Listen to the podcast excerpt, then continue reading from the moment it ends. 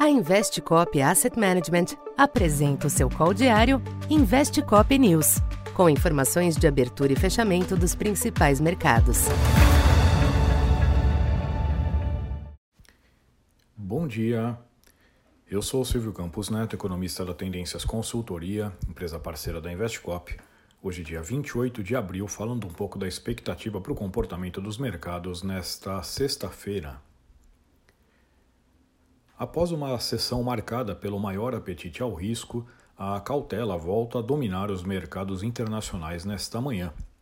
Na zona do euro, o desempenho levemente abaixo do esperado do PIB da região e também de sua principal economia, a Alemanha, somou-se a números ainda pressionados da inflação em países como França e Espanha. Nos Estados Unidos, é grande a expectativa em torno do índice PCE de inflação, referência usada pelo Fed após o componente de preços do PIB do primeiro trimestre ter superado as projeções ontem.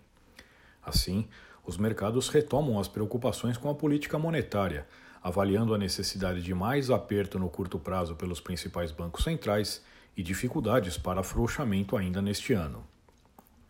Por hora, as bolsas europeias e os futuros em Wall Street exibem quedas moderadas, de olho também na sequência da temporada de balanços corporativos.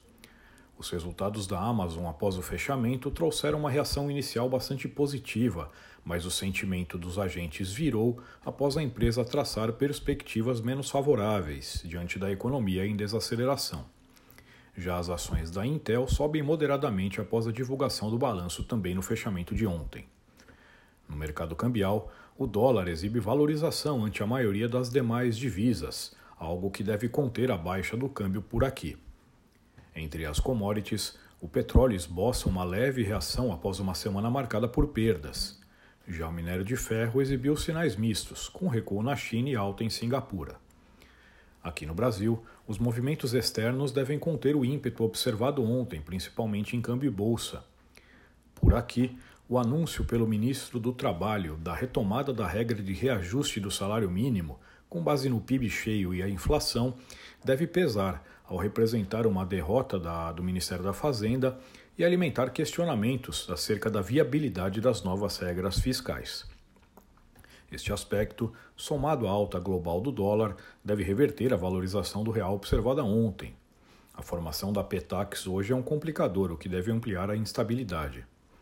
Na bolsa, os sinais da abertura sugerem algum ajuste baixista, já os DIs podem reagir em alta à renovada percepção de risco fiscal.